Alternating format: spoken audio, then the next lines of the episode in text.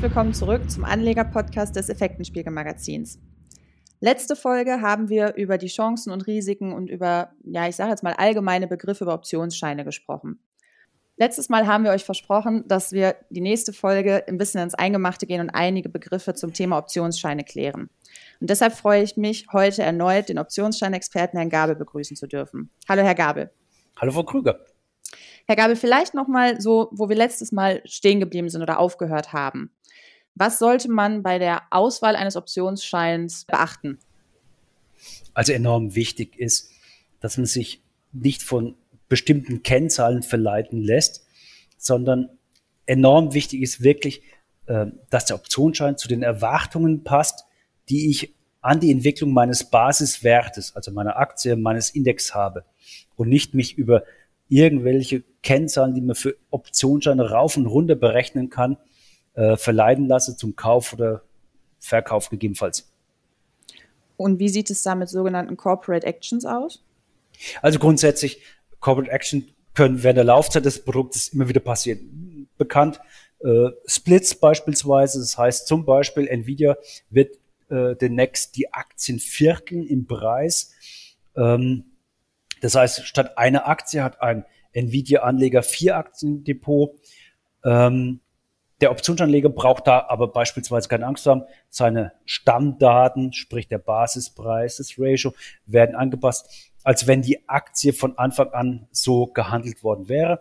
Wir reden dann noch bei weiteren Corporate Actions über äh, Sonderdividenden. Auch die werden dann entsprechend berücksichtigt. Das führt natürlich dann zu sogenannten krummen Bezugsverhältnissen oder Basispreisen. Ähm, und last but not least, was auch öfters mal auftritt, dass ein Unternehmensteil verkauft wird und den Altaktionären, beispielsweise bei Siemens, der Bezug der neuen Aktie ähm, ermöglicht wird. Auch das wird bei den Optionsscheinen berücksichtigt. Also da brauchen sich äh, grundsätzlich Optionsscheinanleger oder Derivateanleger im Allgemeinen keine Sorgen zu machen.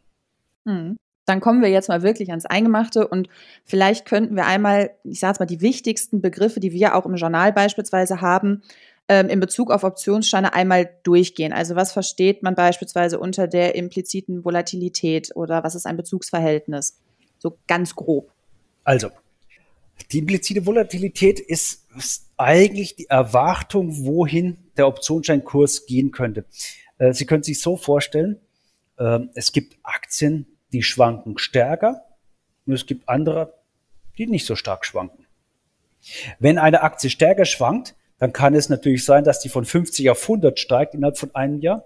Eine Aktie, die weniger stark steigt oder weniger stark schwankt, Entschuldigung, ist es wahrscheinlich unwahrscheinlich, dass sie von 50 auf 100 steigt. Deswegen ist vielleicht der Erwartungswert der ersten Aktie, die sehr stark schwankt, bei 100 durchaus angebracht.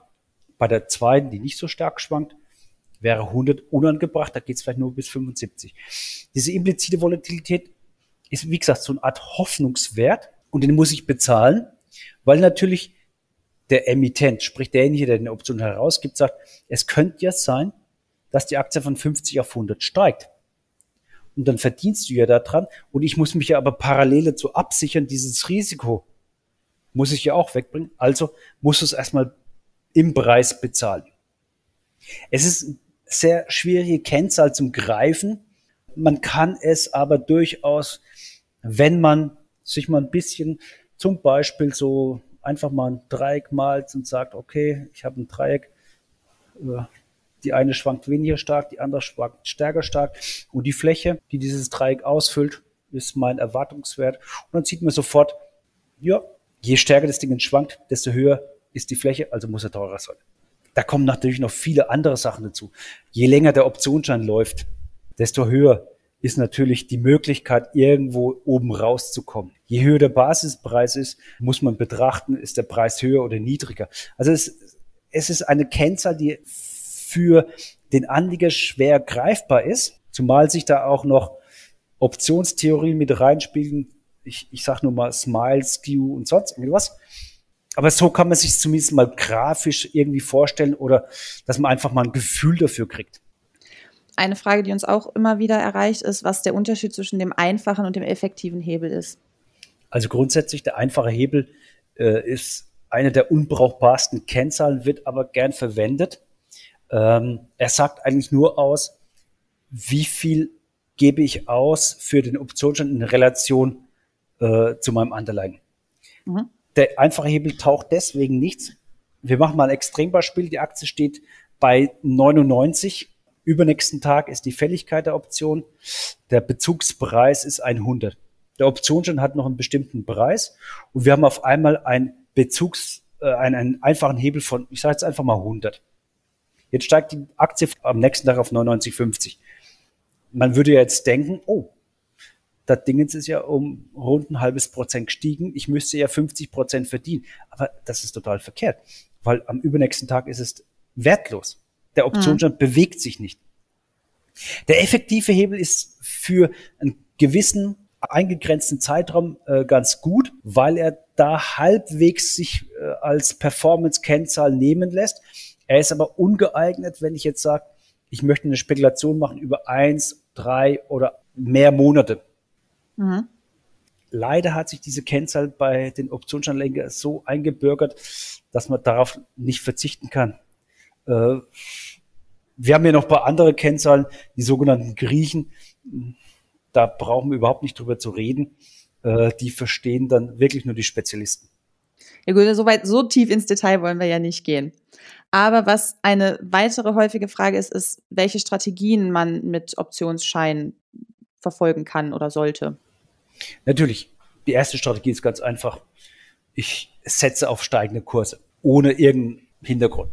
Die zweite Möglichkeit ist natürlich, man macht Folgendes. Äh, man war in einer Aktie engagiert, äh, die sehr gut gelaufen ist.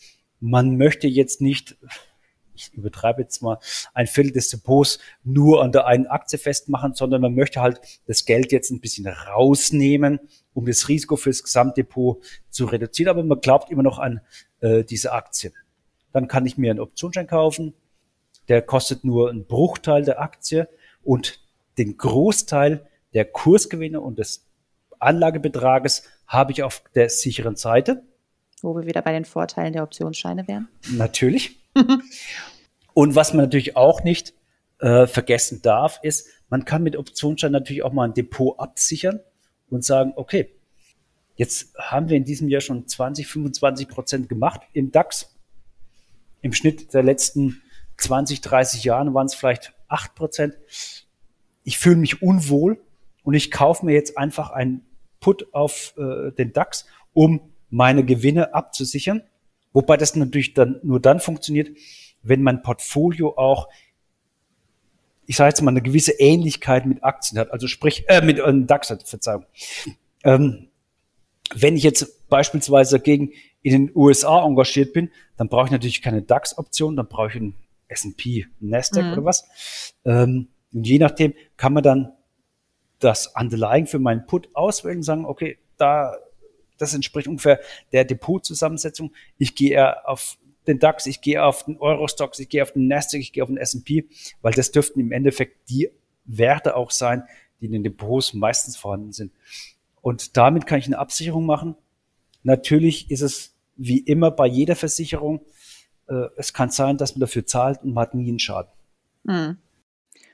Und was natürlich so, ich sage jetzt mal, die, Fragen der Fra die Frage der Fragen ist, gibt es den in Anführungsstrichen besten Optionsschein für jeden Anleger? Ähm, den gibt es natürlich nicht. Wäre ja auch zu schön gewesen. Ja, wenn es so einfach wäre bei äh, über 600.000 Produkten, ja. ähm, es liegt natürlich daran, maßgeblich dafür, was ich kaufen möchte im Optionsbereich, ist, welche Erwartungen ich habe. Sie können sich vorstellen, dass jemand, der von einem Kursanstieg von 50 auf 100 Euro ausgeht, ein anderes Produkt braucht, wie jemand, der von 50 auf 75 ausgeht. Oder der diesen Anstieg in einem Jahr, in sechs Monaten oder sonst irgendwas erwartet wird.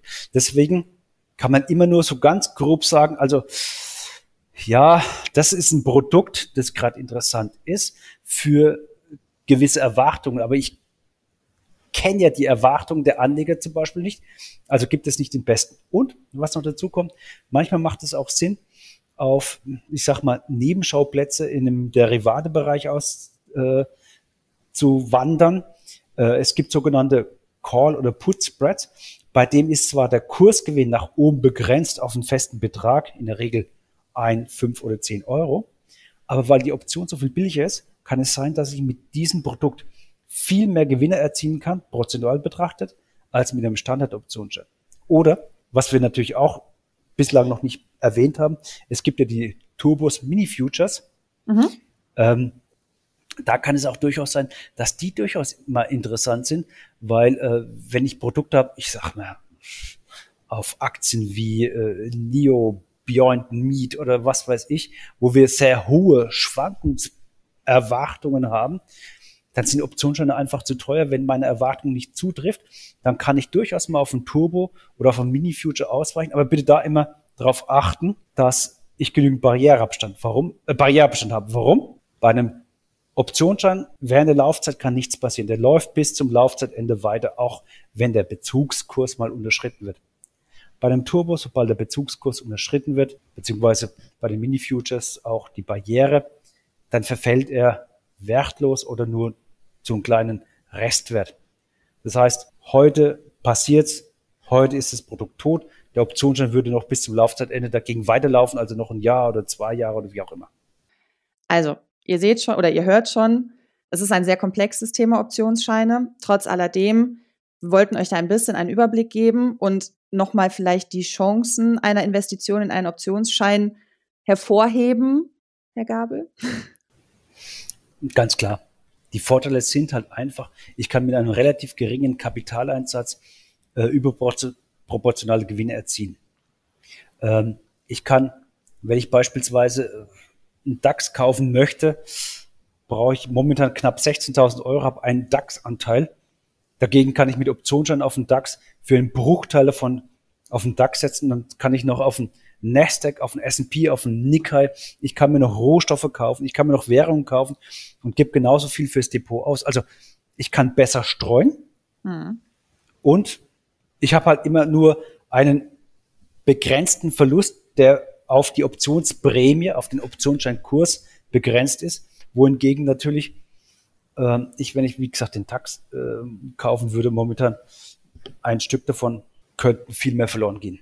Hm, aber natürlich wie bei allen anderen Anlagemöglichkeiten auch, es gibt immer eine Kehrseite der Medaille, das sind die Risiken, wie beispielsweise Kursverluste, wenn die Aktie seitwärts sich bewegt oder sogar halt. Ja. Genau. Oder wenn man sich verschätzt hat und denkt, das ist die Aktie, die in den nächsten Tagen enorm steigen wird. Ähm, und es stellt sich dann auf einmal raus, dass jemand wie Elon Musk wieder was twittert oder früher Trump, dann läuft es halt gegen einen, da kann man nichts machen. Die Risiken hat man ja am Aktienmarkt auch. Ganz genau. Also es bleibt ein komplexes Thema, auch ein nicht gerade einfaches Thema. Wir hoffen trotzdem, ihr konntet das ein oder andere mitnehmen und haben vielleicht auch die ein oder andere Frage von euch beantwortet. Ihnen, Herr Gabel, danke ich an dieser Stelle für das wieder sehr interessante Gespräch. Vielen Dank für die Chance. Und von euch verabschieden wir uns an dieser Stelle auch für heute und hoffen, ihr seid auch das nächste Mal wieder dabei. Bis dahin besucht uns auf unserer Internetseite effekten-spiegel.com, wo wir euch wie immer auf dem Laufenden halten. Bis zum nächsten Mal und bleibt gesund.